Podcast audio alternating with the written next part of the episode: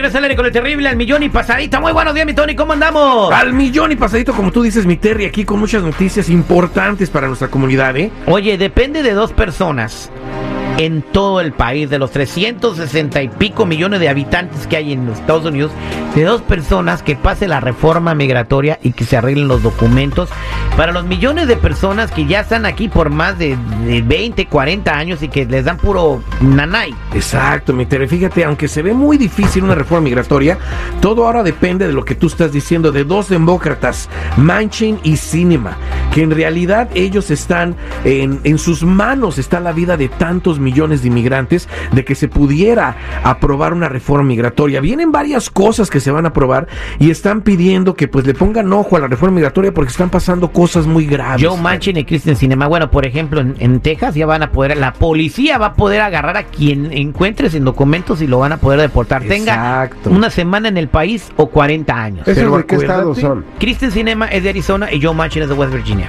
Pero lo que acabas de decir, Terry, es muy importante. ¿eh? Eh, dices que están empezando, allá ya tienen órdenes. Esto se va a expander nacionalmente. Bueno, dependiendo de los estados. por lo que dijo, lo que dijo el juez, ¿verdad? Ahora, es ahí donde nuestra gente no nada más tiene que poner ojo si es que en realidad va a haber una reforma migratoria o no va a haber absolutamente nada. Nos tenemos que prevenir al 100%. Si se da una reforma migratoria y estos cuates en realidad deciden votar por una, sería grandioso. Pero ahí, ¿en qué nos sirve si no nos hemos ni tan siquiera prevenido de, de poder demostrar un buen carácter moral? ¿Quién de los que nos están escuchando, Terry, ya siguió las reglas que hemos dado aquí en tu programa siempre, de que se tienen que despegar del uso de documentos falsos? Por ese lado puede haber cárcel, no nada más por fraude de uso de documentos falsos, sino también por robo de identidad y muchas cosas más que podrían pasar por ese lado. Ahora también, de los que nos escuchan, ¿quién ya revisó sus antecedentes penales?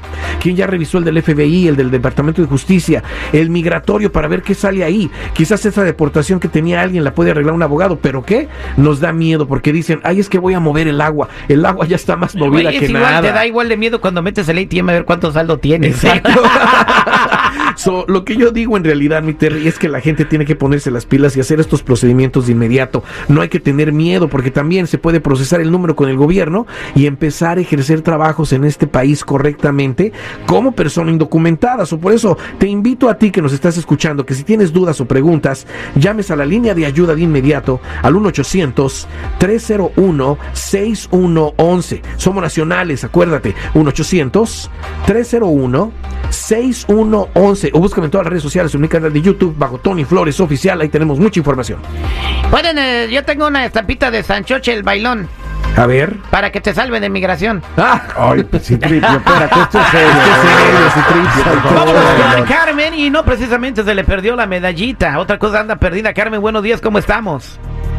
Buenos días, Terry, al millón y pasadita. A ver. Mira, ah, yo eh, estoy llamando porque he estado últimamente bien preocupada. Fíjese que, ah, pues realmente estoy preocupada, pero por mi esposo. Fíjese que ah, su compadre pidió pues cheque de desempleo, ¿verdad? Y mi esposo hizo lo mismo, por eso es que estoy preocupada. Pero mi compadre hace unos días lo arrestaron y entonces estamos pensando que lo agarraron por agarrar esos cheques del desempleo y le dieron mucho dinero y él no tiene documentos. Y como mi esposo hizo lo mismo, él también tiene cheques aquí que ya le llegaron y él ha querido cambiarlos y yo no quiero cambiarlos porque tengo miedo. Dile que vaya ¿Verdad? con los chinitos, ellos les vale gorro y te los cambian. Ay, Por un dólar. mío, No, no, no. ¿Y después? Hasta, siento que, que ya nos están investigando y pues yo, yo no, ya no los quiero cambiar, pero yo quiero que usted me ayude y no, no sé cómo hacerle porque fíjese que no le puedo decir ni a mi esposo porque él siempre pasa borracho. Ay, Dios mío. No, no, no, esto es grave, ¿eh? Sí. Esto es grave porque a lo mejor esa persona sí la arrestaron por haber agarrado esos de ese dinero del IDD. Hay mucha gente que ya la están investigando por eso, ¿eh? Inclusive Migración en sus páginas tiene ahí personas que en realidad ya fueron arrestadas por haber hecho este tipo de fraude. So, hay que tener mucho cuidado con eso. Lo principal es si no han cambiado esos cheques, mejor regresarlos. Regresarlos de inmediato, ¿ok?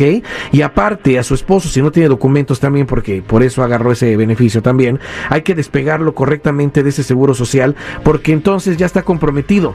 Porque si ya lo están investigando, claro está como al compadre, ese seguro social pertenece a alguien. Eso hay que despegarlo correctamente, procesar el número que dé el gobierno para que de esa manera pueda ejercer un trabajo bien, sin documentos, sin presentar un seguro social falso.